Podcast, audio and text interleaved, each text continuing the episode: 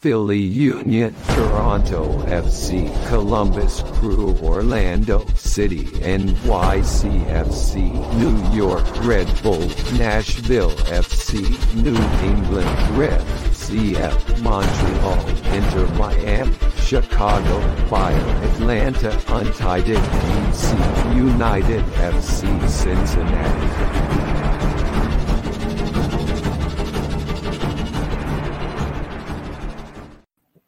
Bonsoir tout le monde et bienvenue à cette toute première épisode du podcast MLS Franco, un podcast donc dédié à la MLS en français, produit au Québec. Jeff et Richard qui sont là avec vous ce soir pour vous livrer cette première édition-là. Richard, ça va bien? Oui, ça va très bien, toi. Ben oui, ça va super bien. Richard, donc, qui est euh, étudiant à l'UCAM en communication. Exactement, oui. C'est ma deuxième année à mon baccalauréat en action culturelle. Puis euh, j'espère un jour euh, atteindre euh, les hauts sommets, plus précisément à TVA Sport ou même à RDS. C'est comme un rêve que je, que je caresse depuis toujours. Donc voilà. Excellent. Donc, on va commencer ça ce soir, les premières armes avec ce podcast-là. Simon qui nous salue, qui salue Richard en même temps. Donc, vous pourrez tout au long de l'émission faire comme Simon et venir participer dans euh, la salle de clavardage, finalement, que ce soit sur Twitter, euh, Facebook ou encore YouTube. On va prendre vos euh, commentaires tout au long de cette émission-là. On va partir par une petite mise à jour du classement 2020. Ce soir, on regarde donc l'association Est en détail, voir qu'est-ce que ça pourrait se dresser pour 2021. Richard, je me trompe-tu ou moi je l'ai comme séparé en trois blocs. Euh, mm-hmm. je, pense que Philadelphie, Toronto, Columbus, Orlando et New York City faisaient partie du tiers supérieur, on peut l'appeler comme ça, je pense. Oui, exactement. Ouais. En fait, tu, tu soulèves un, bon point, en fait, vu que Philadelphie ont bien commencé la saison, en fait, avec euh, déjà les acquisitions de Joseph, euh, Joseph, José Martinez aussi, puis Sergio Santos aussi, qui ont vraiment apporté un apport offensif à cette équipe-là. Donc, c'est un excellent choix aussi. Puis le fait que Toronto, il y avait Columbus aussi, puis il y avait, je pense, Orlando et New York City. C'est quatre bonnes équipes très offensives aussi qui sont améliorées durant le courant de la saison, puis le reste est à venir pour la suite.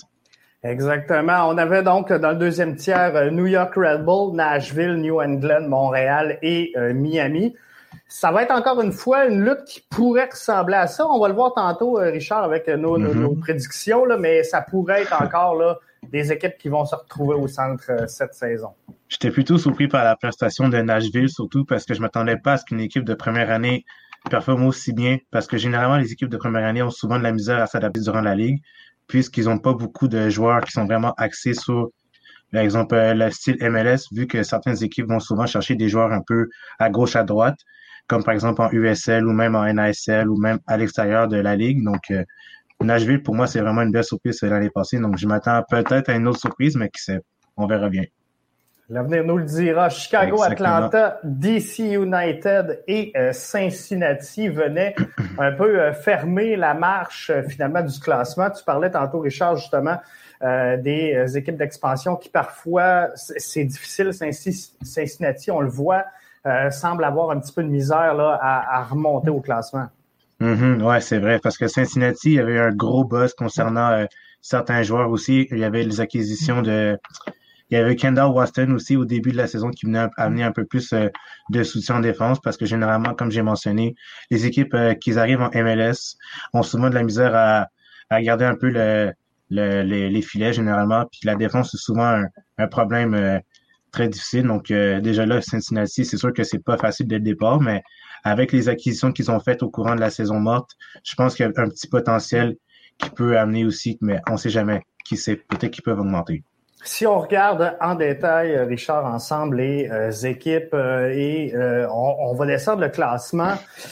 L'Union de Philadelphie pour partir, qui ont bougé un peu dans l'entre-saison avec un transfert historique, plus ou moins 9 millions pour Aronson, parce qu'on parle de 6 mm-hmm. millions, je pense, puis une possibilité de 3 en, en bonus. Exactement. En, bonus. Cinq homegrowners quand même qui ont été signés, ce qui est quand même pas rien pour Philadelphie qui se reconstruit par l'intérieur. Donc, c'est une équipe qui euh, devrait, somme toute, euh, connaître encore une fois une, belle saison. C'est une équipe qui réussit toujours à trouver une façon de gagner. C'est vrai. Juste un, juste un fait aussi, tu as oublié de mentionner aussi le transfert de Mark McKenzie à oh. un joueur très important dans la charnière centrale de Philadelphie parce que généralement, Philadelphie, on les on considère souvent comme une équipe qui passe inaperçue, mais que généralement, des fois, euh, ils arrivent à surmonter les, les, tâches et les épreuves aussi, mais au final, ils arrivent toujours à gagner puis à, à surprendre le, public aussi. Parce que là, il n'y a pas d'ajout majeur, justement, cinq homegrown qui euh, sont signés. Donc, c'est l'intégration verticale qui est faite directement de l'académie. Alors, c'est pour ça que souvent, il n'y a, a, pas de coup éclatant qui est fait par euh, Philly, mais réussissent à surprendre. Toronto avait fini quand même en euh, deuxième place dans l'association de l'Est, avait fini à une seule victoire de la tête, donc à trois points des, des qui sont filés. Grosse transition pour Toronto avec un changement d'entraîneur-chef. Et euh, il y aura un choix à faire en, attaque là, entre Altidore et Aquinola. Ça n'avait pas été une saison facile pour Altidore. Non, c'est sûr. C'est sûr. Justement, à cause de ces, euh, problème un peu à l'extérieur du terrain aussi, puis le fait qu'Akinola commence à monter un peu plus, et justement le fait que la pandémie n'a pas aidé aussi au, au succès de l'équipe aussi, ça a été un petit peu difficile aussi. Mais en même temps aussi, il faut prendre en considération que l'équipe avait aussi acquis d'autres joueurs aussi en la présence de Pablo Piazzi, qui a amené un peu plus de créativité. Déjà le fait que Pozuelo a amené un gros plus, mais déjà le fait que Piazzi soit là aussi, c'était comme pour contrebalancer un peu le, le système de jeu de Greg Vanny qui est très offensif aussi. Mais là, avec euh, Armas qui, qui arrive de New York, ça va être un peu plus différent en fait. Donc on verra. Exactement, ça va être euh, bon à voir. Et euh, tu, le disais, je pense qu'on a eu un peu de difficulté avec Josie Altidore et les choix en dehors du terrain. Moi, j'ai trouvé qu'il était, sans dire manquait d'implication au sein de cette formation-là, mais on l'a vu très impliqué dans le Black Lives Matters, mm-hmm. très impliqué dans euh, les, les, les, mouvements au, au, sein de la CBA, de la Convention collective. Donc, il y a eu beaucoup de distractions euh, en 2020, fait qu'on va espérer que euh, revienne focus pour cette saison aussi, mais sincèrement, je m'attendais à le voir quitter dans l'entre-saison, je pensais. Ouais, C'est sûr que ça, ça peut arriver encore, mais bon, on euh, verra ce la, que... La fenêtre est toujours pas fermée. Donc, euh. Non, c'est ça, exactement. Euh, Arius qui nous dit Toronto est encore dans les top teams. Moi, on va le voir tantôt, en tout cas dans nos prédictions, mais moi, je pense qu'ils vont descendre, Arius, cette année. Là, moi aussi, je pense FC, je pense que oui. Columbus Crew, on ajoute de l'expérience suite à la saison passée. C'est quand même quatre vétérans qui s'amènent. Euh, une équipe qui défend également très bien. Hein. Donc, c'est une équipe qui a marqué beaucoup de buts, mais c'est une équipe qui a concédé très peu. Puis je pense qu'on continue un peu dans cette veine-là. J'aime beaucoup le style de jeu de Caleb Porter parce que c'est quelqu'un qui est très offensif à la base, puis à la base, c'était déjà un gagnant, vu qu'il a déjà gagné euh, au niveau universitaire, puis au niveau euh, de la MLS avec Portland. Je trouve que son style de jeu correspond bien à la MLS d'aujourd'hui, très offensif, mais en même temps, quelqu'un qui est capable de prendre des bonnes euh, bases défensives aussi, parce que je sais que j'avais écrit un article jadis pour le plaisir sur Portland, et j'avais comme analysé aussi le style de jeu de, de, Craig Vanny, de Caleb Porter, puis c'est souvent un style plus offensif, un peu à la Guardiola, qui est axé beaucoup sur la possession, mais aussi un peu à la Mourinho, dans le sens qu'il parque le boss, comme on dit dans le jargon footballistique. Donc, euh, déjà là, ça contrebalance bien l'équipe offensive de Columbus. Je pense que oui. Mathieu nous dit conférence Est, le meilleur sera Columbus, le pire sera Cincinnati, la wild card sera Montréal. On va venir en détail. On descend toutes les équipes. On va revenir mhm. sur euh, quelques commentaires. Arius qui nous disait également Miami et Philly seront à surveiller. Il y aura plein d'équipes à euh, surveiller. Orlando City.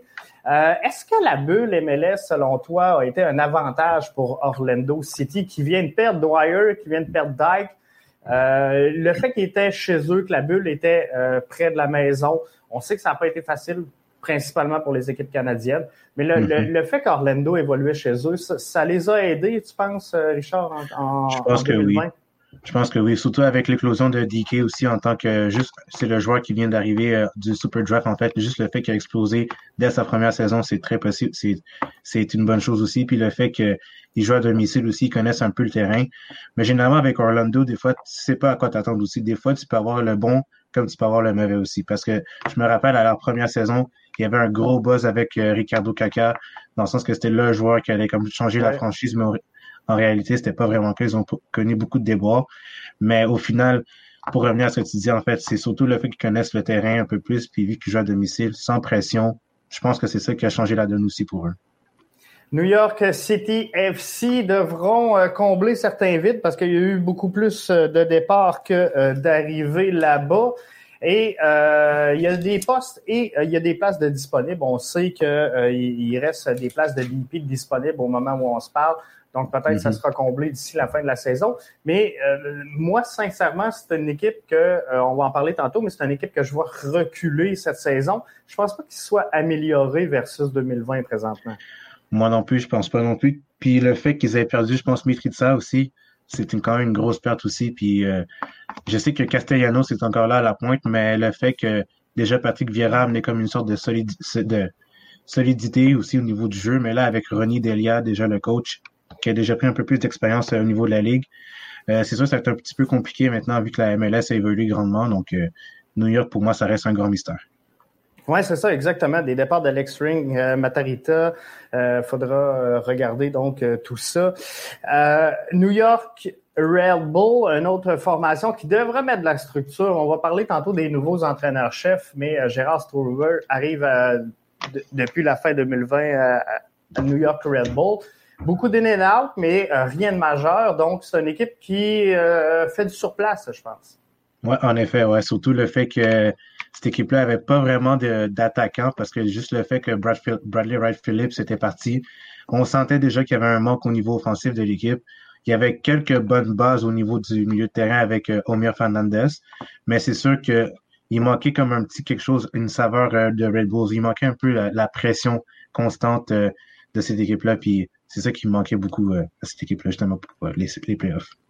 Nashville FC est en construction avec euh, CG Sapong, avec Brian Meredith. Euh, c'est euh, pas trop excitant comme mouvement, mais il y a de, l'argent disponible et avec le COVID-19, il faudra voir. C'est sûr que on le disait tantôt, pas facile pour une équipe d'expansion mm-hmm. de connaître du succès. Donc, ils ont déjà été surprenants. Et avec la, la, COVID qui affecte toutes les équipes, mais quand tu es une équipe d'expansion, je pense que ça vient faire encore un petit peu plus mal de jouer sans stade, donc sans, sans euh, revenu au tourniquet. Donc, euh, on, peut s'attendre quand même à une autre surprise de Nashville cette saison. Exactement. Vu aussi qu'il gagne un peu plus d'expérience aussi, puis le fait qu'il y a déjà des bonnes bases aussi, dans le sens que leur, je pense que c'est le capitaine Walker Zimmerman, un excellent défenseur central aussi qui peut apporter un peu plus son expérience à travers les autres joueurs.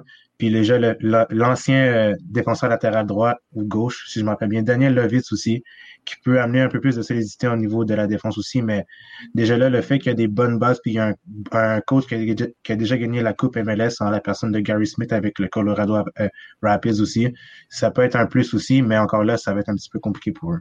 On ne sait jamais. J'ai hâte de voir euh, les Revs profondeur, donc des ajouts importants quand même. Euh, on a ajouté beaucoup d'expérience du côté des Revs. Je pense à De La Garza, à Boateng, à mm-hmm. McNamara. Euh, des gros départs, par exemple, également. Euh, mm-hmm. On n'a pas encore tout vu, je pense, de cette euh, formation-là.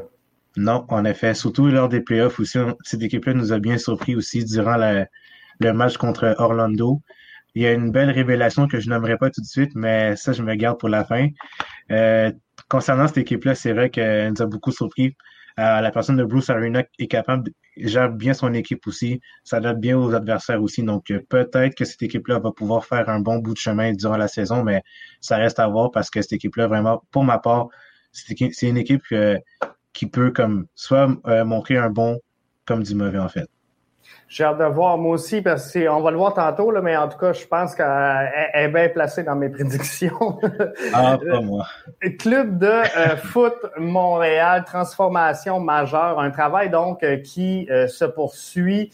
Au niveau de la profondeur, il manque peut-être un latéral droit en couverture de Zachary Broguillard.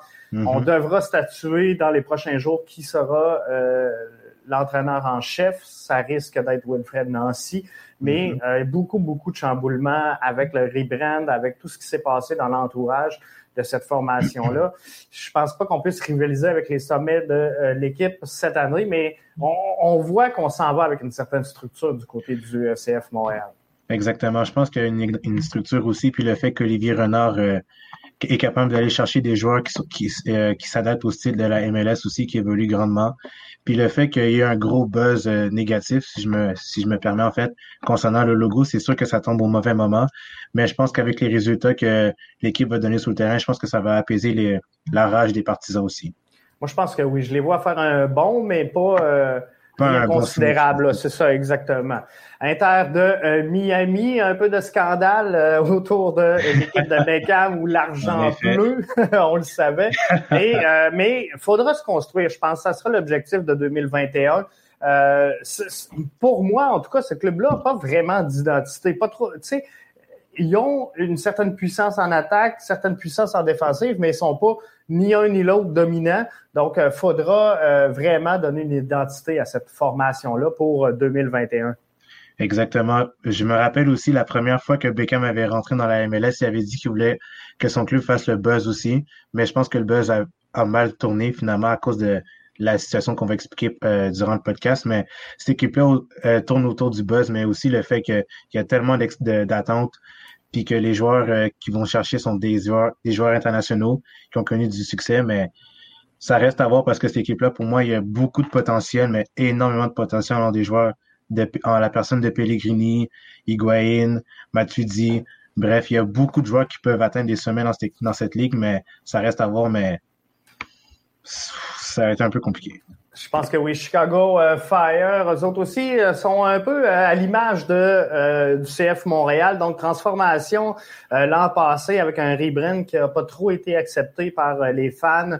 on devrait rembarquer dans le processus sous peu. Transformation, virage jeunesse, le 11 change très peu dans l'entre-saison, mais on ajoute un peu de, profondeur quand même du côté de Chicago, mais mm-hmm.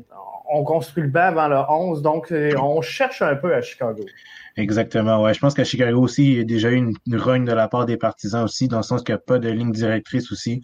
Puis je me rappelle bien que au cours de quelques années, ils avaient renvoyé leur directeur technique ou leur euh, directeur des opérations soccer parce qu'il n'y avait pas vraiment de vision à long terme dans cette équipe-là. Puis vu qu'il n'y avait pas beaucoup de, de, de sièges qui étaient remplis. C'était un petit peu euh, compliqué pour Chicago aussi. Puis le fait d'amener des partisans, c'était pas c'était pas euh, concluant aussi. Donc euh, pour Chicago, je sais pas ce qui va leur attendre, mais pour ma part, moi je pense que Chicago, il y aura pas une grande amélioration, mais c'est en développement.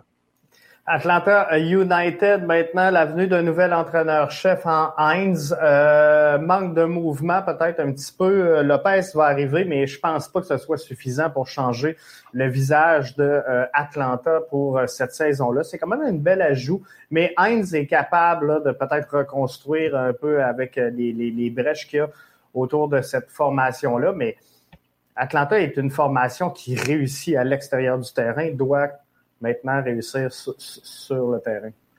Contrairement à toi, moi, je pense que Atlanta va faire une bonne saison dans le sens que Gabriel Heinze, c'est quelqu'un qui est très énergique, qui est très passionné aussi.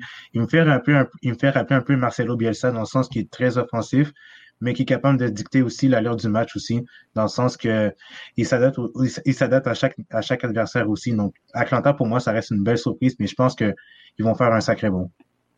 Ça va être à voir. Euh, DC United, là, également changement d'entraîneur-chef avec Lozada. Euh, plus de sorties que d'entrées. Donc, c'est une équipe qui, euh, sans dire me dit rien, c'est une équipe qui se cherche encore un peu, je pense. Mm-hmm. Pour moi, DC United, je les appelle l'école bleue, dans le sens que c'est vraiment des travailleurs un peu à la Ben Olsen, parce que Ben Olsen s'adapte, c'est le vieux style de la MLS, c'est des joueurs vraiment physiques, pas très attrayants au niveau du terrain. Puis juste le fait qu'il y a eu Julian Gressel, il y a eu. Euh, ben là, il est parti, mais c'est. Euh, comment il s'appelle déjà? C'est euh, Acosta, justement. Lui, les deux apportaient un peu plus de, de, saveur au niveau offensif de cette équipe-là, mais sinon, à part de ça, cette équipe-là, il n'y a pas vraiment de buzz, puis il n'y a pas vraiment de nouvelles concernant les arrivées parce que ça semble être plutôt négatif. FC euh, Cincinnati qui euh, vient fermer la marche du classement l'an passé. Euh, une équipe qui est en construction, qui a énormément de besoins, qui a fait quand même des bonnes acquisitions dans la saison morte, entre autres mm-hmm. Brenner, que ah je suis certain que plusieurs formations auraient voulu mettre la main dessus. est-ce, que, ça sera suffisant pour Cincinnati? Je pense pas non plus, dans le sens que Cincinnati, c'est plus un projet à long terme, un peu comme à la Minnesota, dans le sens que durant la, première saison, ça n'a pas été facile pour eux.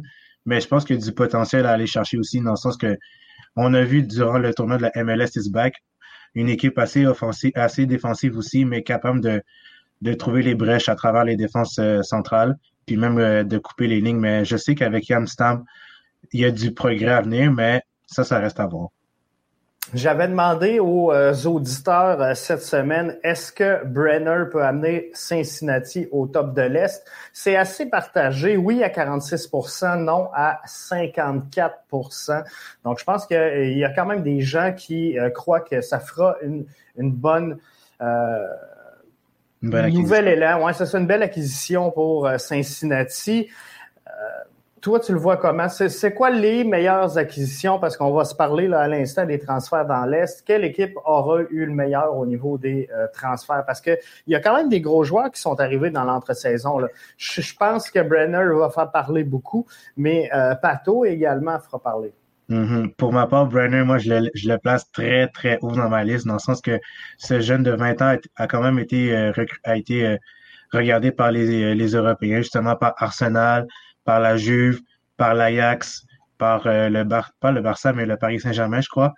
Puis je pense que déjà là, le fait d'être recruté par quatre grandes écuries européennes comme ça, ça, en dit long sur le joueur et le potentiel qu'il peut avoir aussi. Donc, euh, pour eux, c'est une grosse acquisition, mais moi, je pense que Cincinnati doit baser son effectif autour de ce gars-là pour ensuite aller chercher un peu plus de profondeur au niveau de la défense.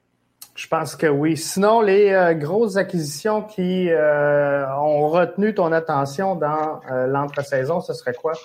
Il y a eu Santiago Sosa, le milieu de terrain de 21 ans de Atlanta United. C'est un milieu défensif qui est quand même assez très, très physique aussi, mais il une, possède une bonne, un bon pied droit. Quelqu'un qui est capable de couper les brèches des autres attaques, de, de, de l'offensive, pardon.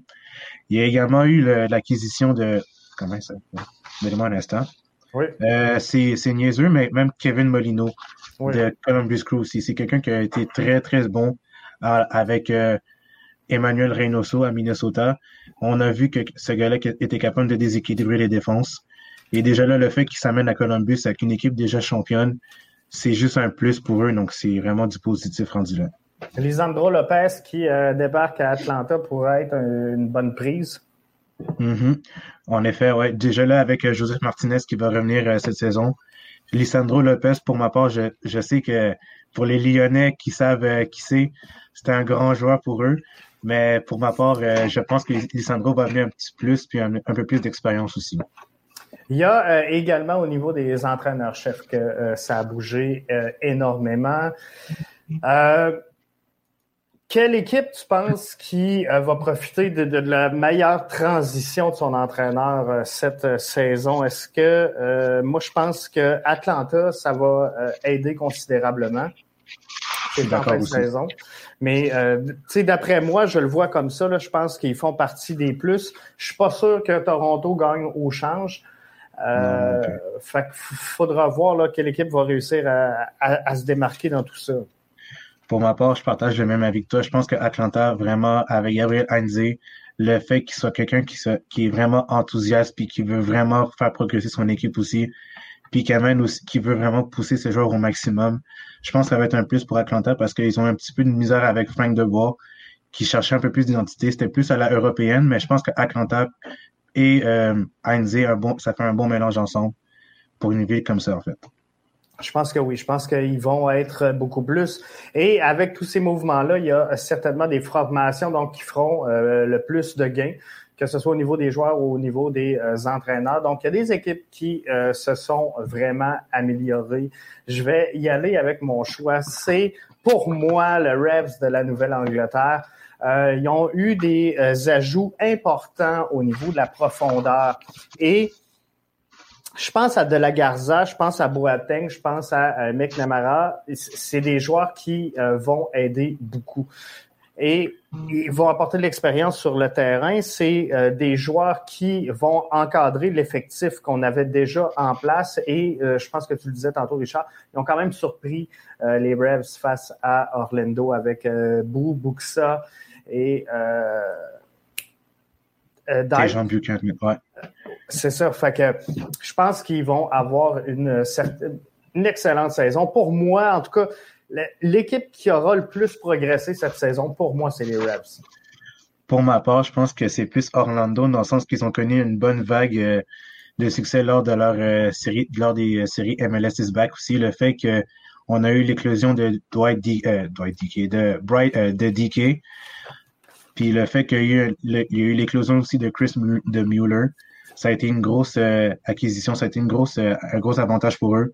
Et le fait qu'ils soient vraiment plus à l'aise avec Oscar Pereira en tant que coach, qui, connaît quand, qui a connu quand même du succès avec FC Dallas aussi, c'est un avantage aussi pour eux. C'est l'équipe pour moi qui s'est le plus améliorée. Est-ce que ça va faire euh, mal le départ de Dwyer pour Orlando ou ils vont être en mesure facilement de le remplacer? Pour ma part, j'ai jamais aimé Dwayne Dwyer, donc pour moi, je suis bien content qu'il soit parti, mais, mais euh, vraiment, Dika, c'était vraiment une grosse, euh, une grosse acquisition faite, euh, une grosse perte pour eux, parce que c'est quelqu'un qui est assez physique aussi, mais je pense qu'en la personne de Pato, ça peut remplacer les souliers de Dika. Je pense que oui. Je pense que ça, c'est une solide acquisition. Et à l'inverse, c'est sûr a des fois. Il y avait-tu d'autres formations que tu voyais qui avaient progressé? Ah oui, oui, oui. Il y a eu comment ça euh, les Red Bulls de New York. Je sais que ça peut sembler un peu bizarre, mais les Red Bulls de New York aussi, leur gros problème, c'était euh, les attaquants. Ils sont allés chercher quelques attaquants de leur filière, euh, ben la filière, la connexion Salzbourg et New York, justement. Et le fait qu'ils ont pu aller chercher un gardien aussi, parce que leur gardien d'autrefois, Mera, c'était pas trop la joie, mais finalement, avec les Red Bulls, je pense que ça peut être un positif avec Gerhard aussi qui a déjà gagné, ben, qui a déjà gagné, qui a déjà connu du succès lors de la Premiership, euh, de la Championship en des deux anglaises avec Barnsley. Ça peut amener un positif. Puis je pense que les Red Bulls vont pouvoir euh, voguer un peu sur leur, euh, leur succès d'autres, fois, en fait, sur le pressing. Parce que c'est sûr que moi, on va le voir dans, dans quelques instants, mais contraire de toi, je les ai mis dans les clubs qui allaient régresser cette saison. Mais euh, tu sais, Andrés Reyes qui est arrivé, je pense que euh, ça peut ça peut venir les, les aider. Mais euh, stabilité, oui. C'est ça, ça va amener une certaine stabilité. Et je pense que Gerard Strober peut mettre de de l'efficacité dans ce schéma tactique-là et essayer de faire de quoi pour améliorer cette formation-là. Mais d'après moi, les changements vont euh, amener euh, très peu. Donc, moi, je le mettais dans mes formations qui régressaient, tout comme je mettais également euh, New York City FC. qui, je le disais tantôt, ne me disait absolument rien. Il y a eu les départs mm-hmm. d'Alex Ring, de Matarita, et euh, euh, pas les, ouais, c'est ça, les départs d'Alex Ring, les départs de euh, Matarita. Et euh, tu sais, il n'y a pas grand arrivée du côté de NIC FC, donc c'est pas une équipe que je vois progresser énormément cette année. Non, ça c'est vrai. je sais qu'il y a eu des rumeurs concernant l'ancien joueur, ben l'ancien joueur, il y a un joueur auquel le CF Montréal était lié aussi, puis il va peut-être se retrouver à, New York. C'était Florine Matana, c'est un numéro 10 justement.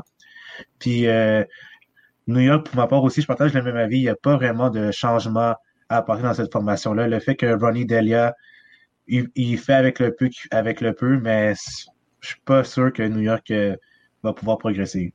Je suis pas sûr.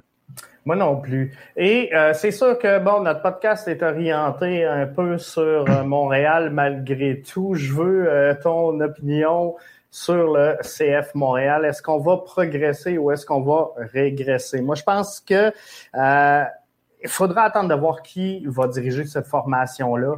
Je pense qu'on va y aller avec Nancy.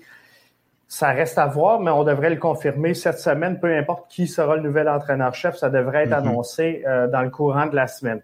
Je pense qu'on a eu beaucoup d'arrivées du côté du CF Montréal et on a également beaucoup de euh, départs de joueurs qui, comment je pourrais dire, qu'on voulait voir partir. Donc, on voulait se euh, séparer un peu de Maxi Urruti, de Carales, de Raitala, des joueurs qui ont été énormément critiqués dans la saison 2020. Donc, je pense qu'on a réglé beaucoup de problèmes chez, chez le CF Montréal dans l'entre-saison. En effet, ouais. Juste avec l'acquisition de Bjorn Johnson, ça amène un, profil euh, différent qu'on avait auparavant. Puis le fait que c'est une équipe vraiment portée sur la jeunesse aussi, c'est déjà un plus aussi parce que la MLS, c'est vraiment axé sur la jeunesse aussi. Et le fait également que c'est sûr que le départ de Thierry Henry, ça fait mal, mais je pense que l'équipe est en transition aussi. On passe d'un passage d'un cycle à un autre, en fait. Là, maintenant, euh, les équipes euh, de ben, Montréal, justement, doivent s'adapter un peu plus euh, aux adversaires, mais je pense que Nancy va faire le, la job, mais bon, ça, ça reste à voir aussi. Je veux prendre quelques commentaires. Donc, Arius nous dit Miami et Philadelphie seront à surveiller. Miami, je pense que on, va le voir dans quelques instants avec les, joueurs qui seront à surveiller. Je pense que Matouzzi sera sans aucun doute un joueur à surveiller quand même cette saison si mm-hmm. Euh, je ne sais pas comment l'enquête va euh, dérouler ici, mais je pense qu'on va trouver un terrain d'entente pour qu'il soit là, peu importe le, montant. Mais euh, je pense qu'effectivement, ils vont être à surveiller parce que c'est une équipe qui a des moyens financiers assez illimités. Donc, je pense qu'on pourrait voir même des ajustements en cours de saison qui euh, pourraient venir pallier certains, certains manques. Mais à un moment donné, euh, Miami devra gagner, devra livrer la marchandise finalement parce que je pense que les fans là-bas vont euh, le réclamer assez rapidement parce que c'est ce qu'on a vendu. C'est ce qu'on a vendu. On a vendu un club qui allait gagner. Alors, il faudra le voir. Et euh, Philadelphie, selon moi, est une équipe, comme on, tu disais tantôt, Richard, c'est une équipe qui euh, on dirait qu'on les voit jamais venir, on les voit jamais arriver, mais euh, sont toujours au sommet de, ce classement-là, sont toujours dans les tops et réussissent à se maintenir là. Je pense qu'ils ont un programme de formation assez incroyable parce que cette année, encore une fois, euh, je le disais tantôt, on revient avec cinq signatures de homegrowner. Et mm-hmm. c'est des joueurs qu'on connaît pas, mais c'est des joueurs qui, s'ils ont fait le move, je suis pas mal certain ils sont sûrs de leur shot du côté de euh, l'Union. Le parenthèse aussi, le frère de Brandon Aronson fait justement partie de ces cinq joueurs on ground là aussi. Puis je pense que Philadelphie aussi, c'est une équipe qui va, ben, comme j'ai mentionné tantôt, qui, qui peuvent nous surprendre, mais des fois, des, des, fois, Philadelphie ont toujours une petite twist à la fin de chaque saison pour remonter à, pour remonter dans le classement. Puis s'il y a un joueur que je devrais surveiller aussi, c'est plus Anthony Fontana. C'est un joueur que un tout jeune joueur aussi qui vient de prendre euh, la place de Aronson, mais qui a quand même commencé à gagner des minutes de jeu. Puis je pense que Philadelphie peut miser aussi sur les joueurs. Ben, je pense que oui, ça euh, c'est garanti dans les joueurs à surveiller. J'avais euh, Pato qui sera à, surveiller Brenner. Je pense que c'est la prise de l'entrée. Ouais, c'est inévitable. C'est inévitable. C'est le joueur qu'on attend tous et qu'on a hâte euh, de voir évoluer. Et puis, c'est ce genre de joueur-là qui va permettre à, certains, euh, certaines équipes, certaines formations d'avoir un pouvoir d'attraction parce que quand on voit Cincinnati avoir ce, pouvoir de convaincre un joueur de la trempe de, Brenner, ça veut dire que même les plus petits marchés ou les, les marchés moins attractifs, on se serait attendu peut-être à ce qu'ils veulent signer justement dans un marché comme Miami, comme euh, LAFC, LA Galaxy ou encore Atlanta United, mais c'est Cincinnati qui a gagné la bataille. Et puis, c'est, c'est pas le marché le plus... Euh, le plus attrayant. Le plus attrayant pour un joueur. En effet, ouais. Je suis plutôt surpris aussi le fait que Brenner se joigne à un projet aussi euh, petit comme ça, mais je dis pas que Cincinnati, c'est un petit projet, mais c'est un projet qui est à développement, mais qui a beaucoup de potentiel aussi. Déjà que le coach a déjà connu euh, quelques succès en Europe du côté de, des Pays-Bas au, au PSV Eindhoven. Puis justement, le fait qu'ils soient là, qu'ils connaissent un peu l'environnement européen, puis le fait de, trans, euh, de transfuser, euh, d'amener ça dans la formation euh, de, de Cincinnati, ça peut être un plus aussi pour eux, mais ça, ça reste à voir aussi. Hein. Arius nous dit Toronto est encore dans les top teams. on en a parlé un petit peu tantôt. Toronto, moi, je les vois en, recul, sincèrement. une équipe qui a pas beaucoup de roulement dans l'entre-saison. Une équipe qui a pas bougé énormément, qui a, perdu euh, Pablo Piatti, qui euh, pouvait les aider peut-être à mettre un peu de lien euh, dans la transition du jeu, ce qu'ils n'auront pas cette année. Je, je, vois une guerre se dessiner entre Altidore et, Akinola. Et, et, je suis pas sûr qu'on va jouer à deux attaquants. C'est sûr qu'on peut jouer 4-4-2 Losange, mais je pense qu'on va jouer en 4-2-3-1 du côté de Montréal. Donc, il y aura une guerre euh, de Toronto, pardon. Et, je pense que ça fera une guerre là, entre ben, une guerre, une saine compétition, on va dire comme ça, entre Aquinola et euh, Altidore. Le seul truc qui me titille un peu du côté de Toronto, c'est vraiment la philosophie de jeu que Chris Summers va amener du côté de, Toronto. Parce que Chris Summers, vu que c'est un ancien euh, disciple de Jesse Marsh, justement, lui, c'est plus axé sur, le pressing constant. Et c'est ce qui fait la réputation des Red Bulls. Mais je ne sais pas comment il va transférer, euh, transférer ça du côté de Toronto, vu que Toronto, c'est une équipe qui aime ben, prendre le ballon, qui aime jouer vers l'avant aussi, et qui aime garder la position du ballon. Mais rendu là, je ne sais pas si les joueurs vont cadrer parfaitement le système de jeu que Armis va amener du côté des Torontois. Ça va être à, surveiller. Mathieu qui nous dit dans la conférence de l'Est, les meilleurs sont Columbus. Euh, Columbus est euh, une formation qui a amené quatre vétérans. Je pense quatre joueurs bien établis au sein de euh, la Ligue. Euh, c'est mhm. une équipe qui est capable de marquer des buts, qui en ont marqué 44 en 2020. Euh, c'est la quatrième plus productive dans l'Est, mais c'est une équipe qui, comme je le disais tantôt, défend très bien. 21 buts concédés seulement. Donc, c'est une équipe qui est terminée deuxième, je pense, au, au, but contre derrière Philly. Donc, c'est une mhm. équipe qui est très, très bien balancée. Fait j'ai pas de misère à croire que Columbus pourrait se maintenir au, sommet de la conférence de l'Est.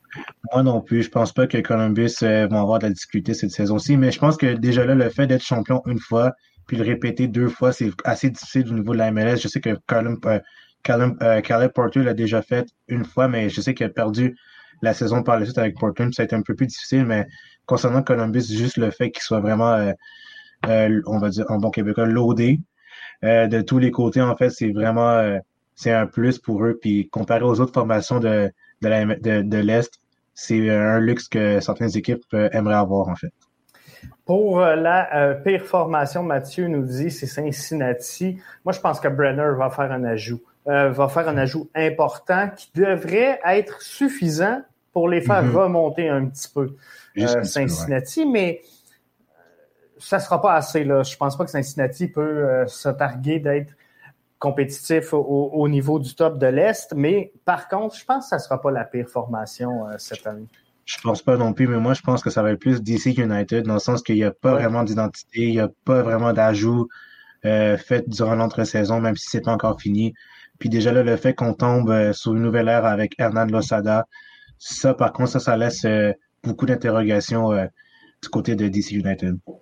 Euh, moi aussi, je, je, le vois comme toi. DC United, puis je pense euh, le Fire de Chicago vont se battre euh, tout au long de la saison pour le, dernier rang, malheureusement. Mm-hmm, malheureusement Mais ça va ressembler à ça, ce que je pense. Wildcard, Montréal, on en a parlé il y a quelques instants. Je pense que Montréal, effectivement, ont terminé au neuvième rang de la conférence de l'Est. Moi, je pense qu'ils s'enlignent pour prendre quelques, quelques places, mais je, je veux juste revenir au euh, classement. Tantôt, j'avais mis comme le top 5 Philadelphie, Toronto, Columbus, Orlando, New York City. Ça, c'est euh, la saison dernière. Et mm-hmm. euh, Montréal était comme dans, dans, le deuxième peloton, donc entre les positions 5 et 10. Je pense qu'ils vont demeurer là. Ils vont peut-être prendre quelques places, mais je pense pas que CF Montréal soit en mesure de rivaliser à, tout le moins pas dans le top 3, ça c'est définitif. Non, ça c'est sûr, c'est sûr. Mais je pense que encore là, c'est vraiment une question de. C'est un processus aussi pour le CF Montréal aussi. Vu que déjà Thierry Henry est parti, puis là maintenant, que les, les joueurs arrivent euh, à bon port, comme on dit, ça va vraiment une question de temps selon euh, ce que Wilfried Nancy et son staff euh, va apporter à, à cette équipe-là. Mais je pense qu'ils vont peut-être faire un bon, un bon ou peut-être deux bons, mais pas plus que ça en fait. C'est vraiment c'est en progression. Là. C'est ce que je vois euh, également. Puis je trouve qu'il y a beaucoup quand même de, de, de, projets parce que Olivier Renard a un carnet de contact qui est incroyable, a été ah chercher des joueurs partout dans le monde. Et mm-hmm. ça, c'est une bonne nouvelle que Montréal ait ce pouvoir d'attraction-là.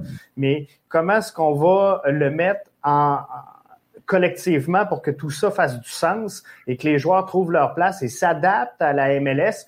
Moi, je pense que le problème du CF Montréal va être là. Je pense que ça va coûter beaucoup de points en début de saison avant qu'ils vraiment là, ils prennent leur aise et que les joueurs se, créent cette chimie naturelle-là et euh, qui se mettent au niveau de la MLS. Donc, on va perdre des points en, début de saison. Je pense que ça va se replacer, mais ces points-là qui vont manquer, c'est ce qui va faire mal au classement pour le CF Montréal. Puis parenthèse aussi, juste le fait qu'ils jouent euh, quasiment toute la saison aux États-Unis, c'est vraiment pas facile aussi. Ça, ça également, je pense que ça peut désavantager. Tantôt, euh, je pense que c'est euh, Arius, si je retourne dans les commentaires, qui disait Toronto sera encore au top. Je, pense que ça va faire mal. justement de, s'éloigner. Ils partent tout de suite, Toronto. Là, je, on, les a vus annoncer qu'ils s'en allaient du côté de Miami, je pense. Mm-hmm. Fait que ça, ça s'en vient. Puis il n'y a rien qui indique que la situation 2021 va être différente de 2020. Donc, ça pourrait euh, mal aller. Mais dans tout ça, il y aura des matchs. Ça va être le temps de se mouiller, justement, et de voir ça va être quoi ce classement-là. Euh, comment, comment tu vois, euh, on va s'arrêter au, au, top 3. Comment tu vois le top 3 dans l'Est pour cette saison-ci? En première position, c'est sûr que je vois le Columbus Crew regagner son titre de champion de la de Super, Supporter Shield, remporter le Super, Supporter Shield en fait, pardon. Euh, déjà là, cette équipe-là connaît beaucoup de succès, puis comme j'ai mentionné tout à l'heure, en fait, ils sont vraiment euh, ils sont vraiment euh, beaucoup de ils ont beaucoup de profondeur au niveau offensif que défensif aussi. Puis je pense que cette équipe-là va connaître encore va, va connaître encore beaucoup de succès dans l'Est. Deuxième place. Atlanta. Non, Orlando. Orlando, pardon. Orlando. Excellent. Donc, toi, tu vois une progression nette quand même de euh, Orlando parce que euh, là, Orlando, pour la saison-ci, était quatrième. fait que, il, était déjà dans le top 5, figurait là, mais euh, donc il devrait réussir à passer là, devant Toronto et possiblement Philly là, si tu le mets. Mm-hmm. Ouais, Orlando, vraiment, je les vois vraiment progresser durant euh, cette saison-ci. Puis déjà là, le fait que Oscar Pereira connaît beaucoup euh, la ligue aussi, puis qu'il a connu du succès aussi, je pense que déjà là, Orlando ont connu vraiment une marge de progression aussi. Puis euh, déjà là, les joueurs qui vont, sont, ils n'ont pas, beaucoup acquis de joueurs, mais déjà là, les joueurs qu'ils ont acquis, ça peut aider beaucoup à la, à la progression. Donc moi, pour ma part, je pense que Orlando vont faire un solide bon en deuxième position. Troisième place. Atlanta United. Eh oui, Atlanta. Moi, pour ma part. Ça, c'est tout un bon, par exemple. Ouais, ça, c'est tout un bon. Mais je pense vraiment qu'Atlanta et Gabriel Heinze vont vraiment surprendre euh, cette année parce que j'ai vraiment confiance que Heinze euh, va vraiment changer un peu la façade de cette équipe-là parce que, comme j'ai mentionné, avec Frank de Boer, c'était pas facile au début. Ça se cherchait un peu partout. Puis il n'y avait pas vraiment de stabilité aussi. Puis des joueurs qui sont allés chercher aussi dans l'autre saison, ça peut vraiment aider. En la personne de Sosa et de euh, Molino aussi a un milieu défensif qu'on parle pas beaucoup, mais c'est un joueur qui couvre beaucoup de terrain, puis qui est très très jeune aussi, 19 ans. Donc euh, pour ma part, Anze, pour moi, c'est le big deal, comme on dit.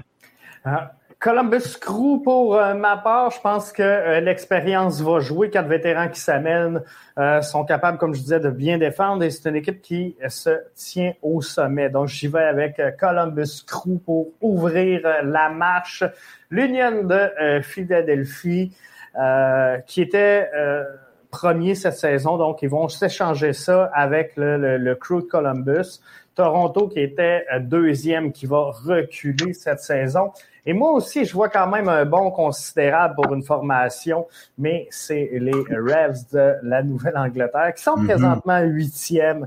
Euh, je pense qu'on fait des ajouts importants donc en, en, en profondeur et j'ai vraiment aimé la saison dernière euh, ce qu'on a vu, alors que Bou et euh, Buxa étaient euh, revenus en santé, qui ont joué en duo, je pense que ça a fait des flamèches. Alors, je pense qu'on, toutes ces raisons-là, on n'a pas encore tout vu du côté de la Nouvelle-Angleterre. Les joueurs vont prendre l'expérience. Je ne sais pas si c'est cette année que ça va exploser, mais je vois une nette progression. Mais j'aime aussi le joueur euh, canadien euh, Tejan Buchanan. Vraiment, pour moi, ça a été une révélation durant les, séries de la, de la saison dernière, en fait. Je me rappelle, contre Orlando, encore une fois, pour moi, ça a été un match vraiment de référence aussi, dans le sens qu'il a vraiment mis Nanis dans sa poche, en fait. Au niveau défensif, c'est un, joueur, un défenseur latéral droit, mais capable de, de se porter vers l'avant aussi. Puis j'ai vraiment aimé son apport offensif, capable de déséquilibrer les défenses aussi puis capable de donner des bons ballons à ses attaquants, en fait. Mais pour moi, Teshon Buchanan, c'est un joueur à surveiller aussi. Ça, je ne l'ai pas mentionné, mais c'est vraiment un joueur que je porte beaucoup, que j'ai beaucoup d'attentes envers lui. Je pense que oui. Mathieu euh, Daoud, euh, Dastou, pardon, nous dit Columbus, Orlando et euh, Philly. Donc, euh, on, on, sent que Columbus, Philly sera dans l'entourage. tu vois Mathieu qui t'appuie, Orlando qui devrait être ah. également dans, dans, dans, les sommets. Donc, il, il, va y avoir des belles luttes. Fait que si on regarde là au début, il y a Toronto donc et New York City qui pourraient prendre une débarque du euh, top 5. Et euh, je pense que euh, Red Bull, Nashville vont reculer également.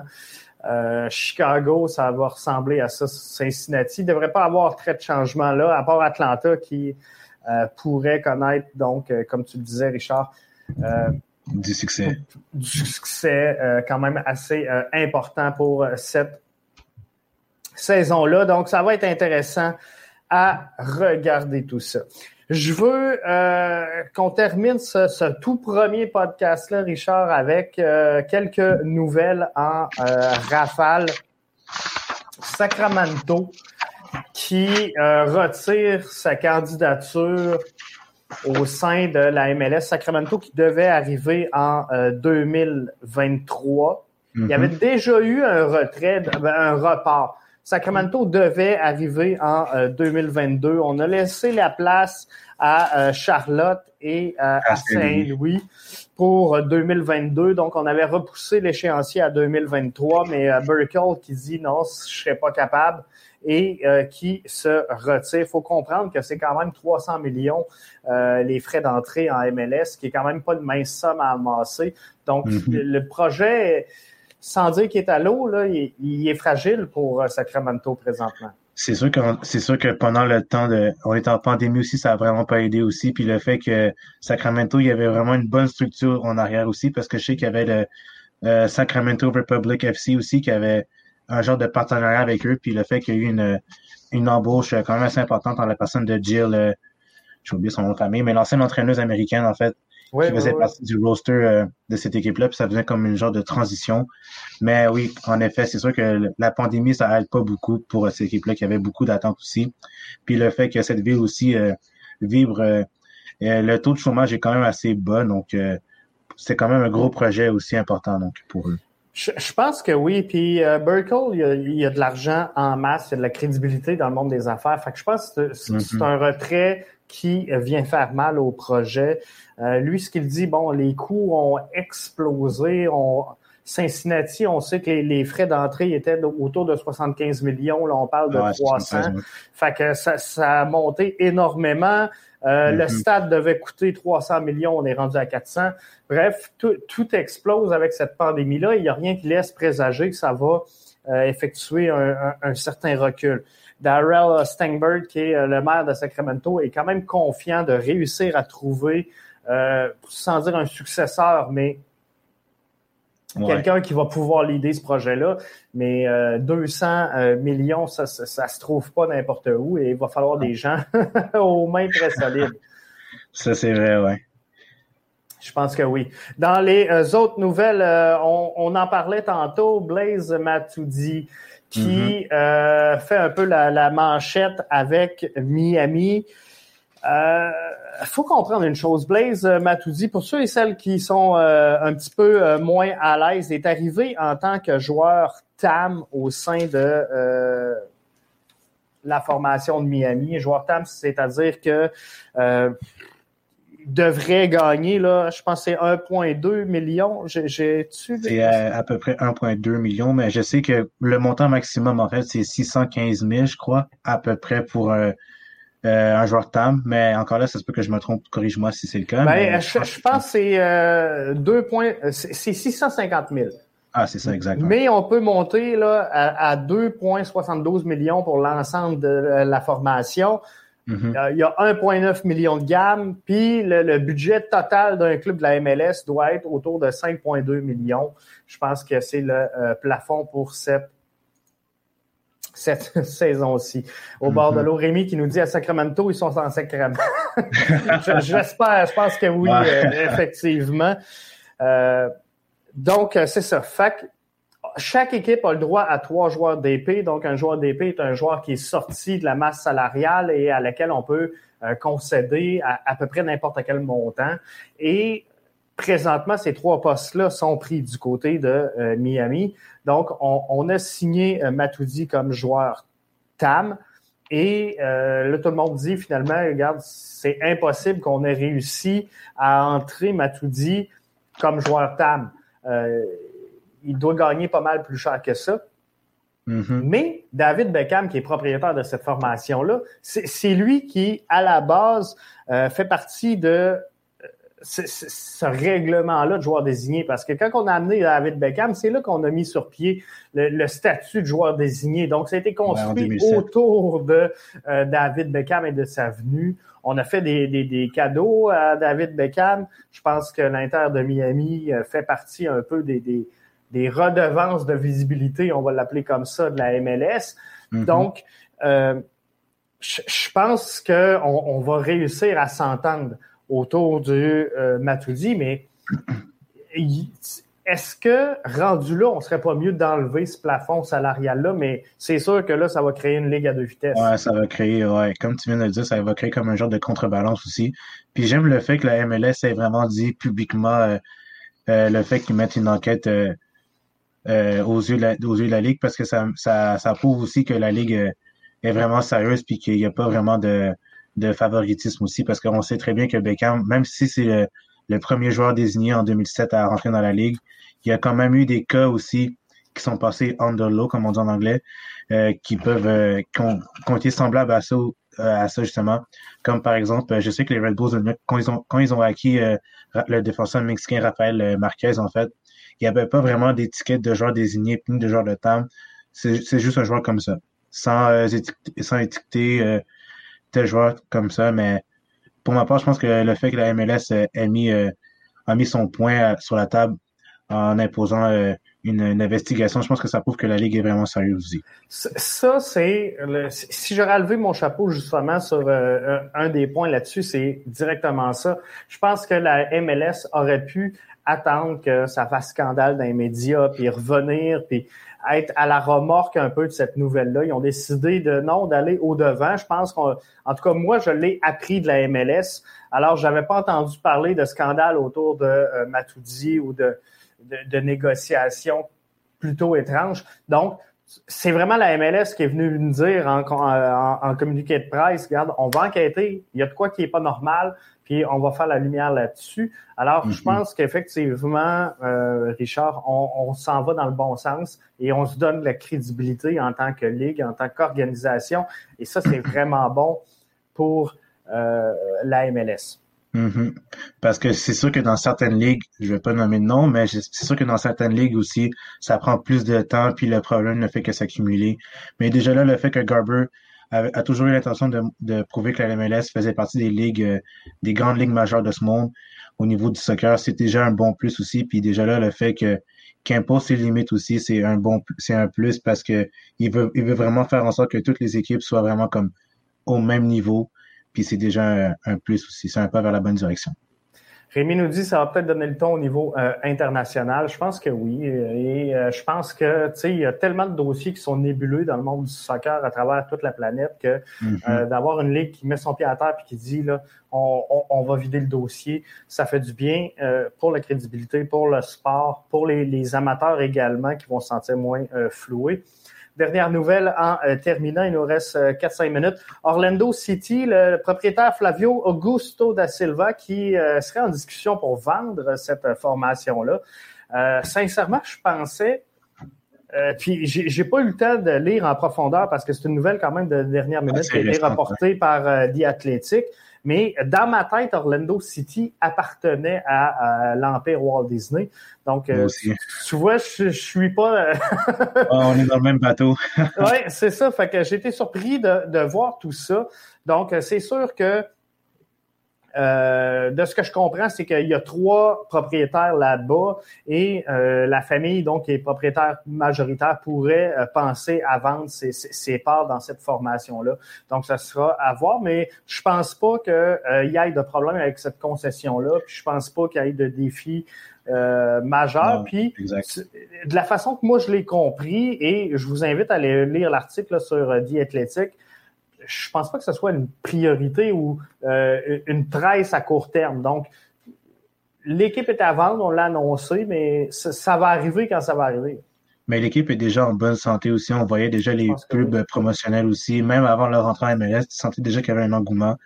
Puis juste le fait que ce soit qu'ils vont se vendre, ben, pas que ça indique que c'est mauvais, la santé du club, mais peut-être que l'équipe ou le propriétaire veut comme changer un peu plus euh, son, euh, son champ de vision aussi, puis aller un peu plus loin que, que Orlando ou même l'Amérique aussi. Mais encore là, ça va dépendre du prochain propriétaire qui va acquérir le club. C'est ça, exactement. Donc, on aura euh, beaucoup à, à, faire, beaucoup à voir. Ça fait déjà le tour de ce premier podcast MLS Franco qui a vraiment bien été. Ah ouais, j'ai aimé. On, va se donner le défi, Richard, si tu le veux bien, de faire pareil dimanche prochain, si tu es disponible, bien sûr, pour la conférence de l'Ouest. Donc, des équipes qu'on est un petit peu moins habitué de voir, des équipes qui. Ça va demander un petit peu plus de travail de recherche. ah, il n'y a pas de problème. J'ai déjà plein d'équipes là-dedans. Excellent. Puis, euh, tu sais, dans, dans l'Ouest, ça va être quand même intéressant de, de, de surveiller les mouvements également, parce qu'il y a quand même d'excellentes formations du côté ouest de la MLS. Mais mm-hmm. moi, personnellement, il y a beaucoup d'équipes aussi dans l'Ouest qui me disent absolument rien présentement.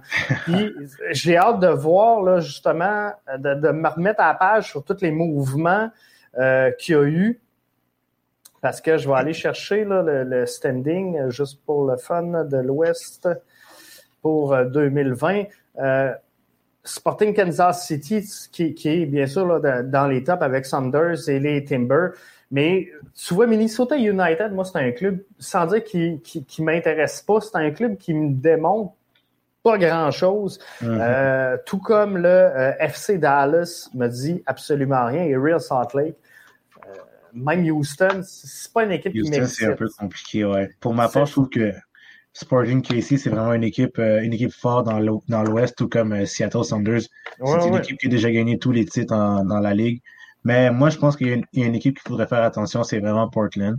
J'aime beaucoup leur philosophie de jeu, j'aime beaucoup le fait qu'ils soient vraiment portés vers l'avant. Puis les partisans là-bas, euh, c'est vraiment des vrais partisans, en fait. Puis euh, j'ai beaucoup d'affection pour eux. Puis concernant le FC Dallas, vraiment, c'est vraiment une usine à pépites. Parce que chaque joueur qui sort là-bas, euh, cool. explose.